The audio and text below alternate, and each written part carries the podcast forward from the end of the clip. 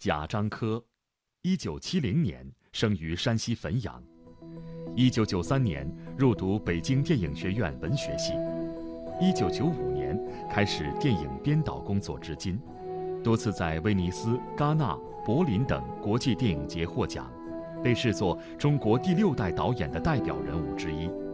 在职业生涯若隐若现、起起落落间，他的作品一直着力展现社会变迁中不同个体的命运和情感，被认为是理解中国的一种特殊方式。你要说见证者呢，我确实比较合适，因为我改革开放我八岁，然后到现在四十年，我四十八岁，贯穿了我整个成长过程。作为一个中国人，确实是在这个变革中生活的。一九七八年，贾樟柯八岁，上小学一年级。父亲在县城中学当语文老师，母亲在糖业烟酒公司当售货员。这是县城里一个标准的市民家庭，称不上贫寒，可也不宽裕。记忆里面最难忘的，可能就是那时候还有饥饿感。你比如说上小学一年级，早上都是窝头。那东西没有热量，所以一到第二堂课结束，做完广播体操，第三堂课就非常非常的饿。我觉得是刻骨铭心的这种饥饿的记忆。但是这种感觉到八十年代初，很快就消失了。突然这个社会活跃起来，因为改革开放包产到户，那对孩子来说就是，首先就是说，呃，白面多了，能吃饱了。一场巨大的变革悄然来临。新名词、新事物、新思想应接不暇。许多年后回想起来，贾樟柯用科幻般来形容。上小学的时候，应该是七九年或者八零年，看了一个科教片，呃，类似《祖国新貌》这一种，就是生产出了洗衣机，可以洗衣服还能甩干，嗯，绝对是科幻电影。我觉得是，因为家里头妈妈还在。一个铝盆，然后搓衣板、洗衣粉，咔咔那样去洗衣服。你怎么想让有一个机器？哦，觉得那是一个非常遥不可及的一个科幻一样的一个未来。但是也就三四年的时间，洗衣机就铺天盖地，一般的市民家庭都买了洗衣机。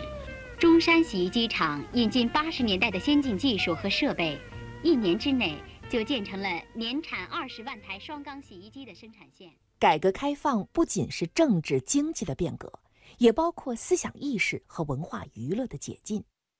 贾樟柯曾陪母亲一遍又一遍看重映的老电影《一江春水向东流》，渐渐的，县城电影院开始每三天上映一部新电影。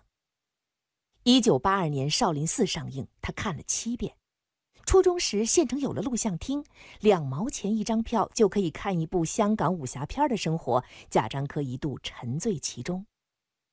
一九八七年，美国歌舞片《霹雳舞》引进，成为贾樟柯高中毕业前的最爱。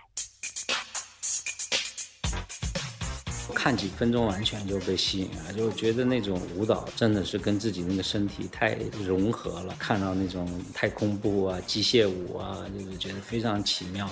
很想跳，但是没有人教啊，那就一遍一遍看，自学成才。最后我们成立了一个舞蹈队，叫害虫队，到处跳啊，拎个录音机到处跑。贾樟柯的青春期在写诗、踢足球和跳霹雳舞中度过，和所有刚刚从禁锢中走出的人一样，他喜欢那个不安分、不知天高地厚的时代。我觉得那个时代氛围，我觉得最好的就是他，让每个人可以去想，可以去尝试，不保守生活的。我觉得那个氛围确实不知天高地厚，那样的一种内心状态，不仅是我，我觉得很多人都有。我觉得社会需要这样的状态。贾樟柯人生中最重大的一次不知天高地厚，发生在高考落榜，经过一段迷茫，最终。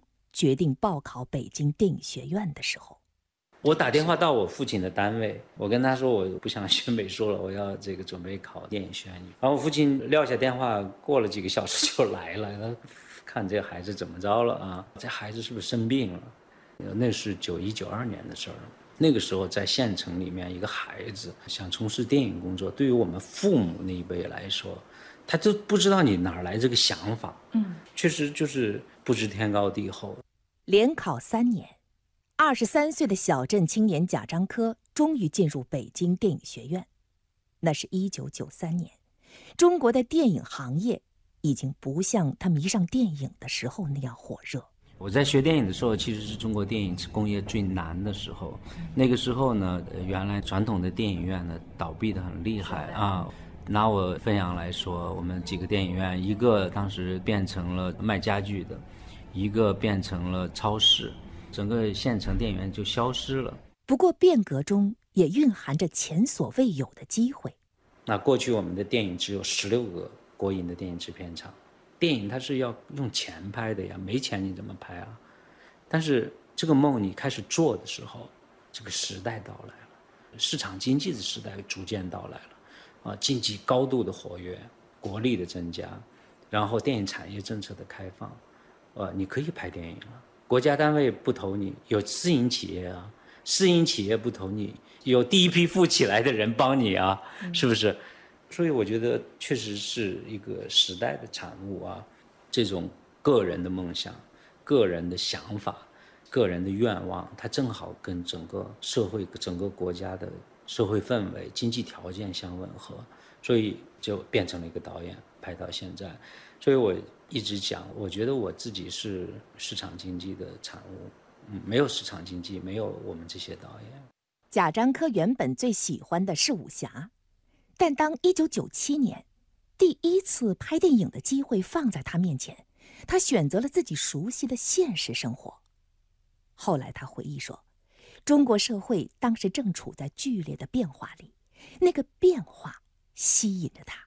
因为我发现，在我的生活过程中，在我的生命里面，我觉得，特别是在这七十年代末开始的这场变革里面，事实上有非常严肃的主题，是需要。”用严肃的方法去表现它。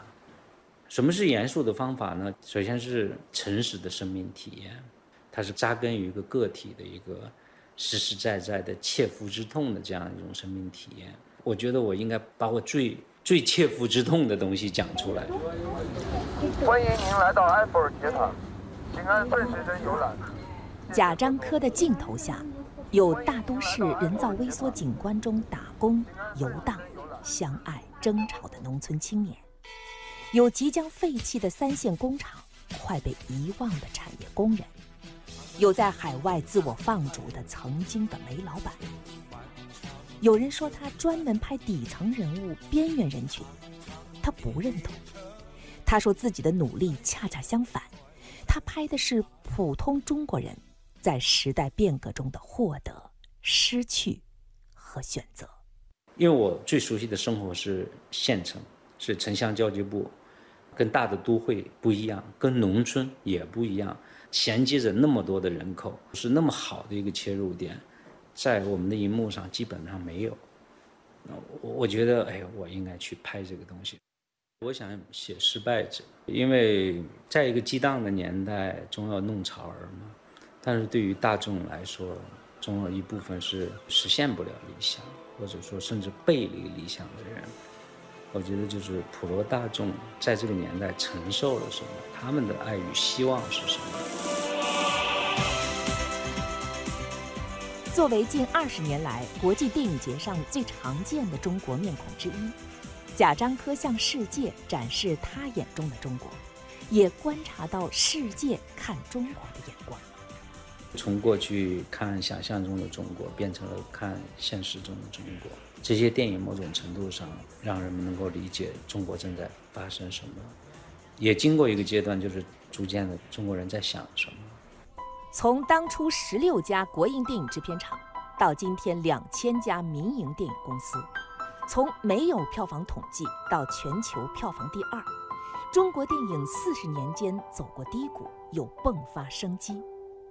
二零一八年一季度，中国电影市场创造两百亿元的票房，创下了全球单一国家季度票房最高纪录，也是首次成为世界第一。这个第一当然不代表质量和影响力，但至少体现了丰富和活力。我觉得真的非常可贵，是在于包括我在内的很多导演，恰好是在这变革的四十年，我们拥有了拍摄电影的机会。这么多导演一起同步的，把这四十年的变化心路历程，通过电影的方法留了下来。多少年之后，我们是有迹可循的。这些丰富的影像留给后人，留给民族。这四十年有扎实的影像记录。因为我们这四十年始终是激荡的，始终是不平静的，它一直席卷到今天，所以我没有停下来。从第一部电影一直到最新的《江湖》，这个背景都是这个变革啊，因为它是我的时代，我没有选择，就是它一直还在吸引我。就是目不转睛地感受变革中的自我。每一个好的时代，都是能给人梦想、成就人梦想的时代，激发起人们的对自我的想象力，能让你成为你想成为的人，这就是一个好的时代。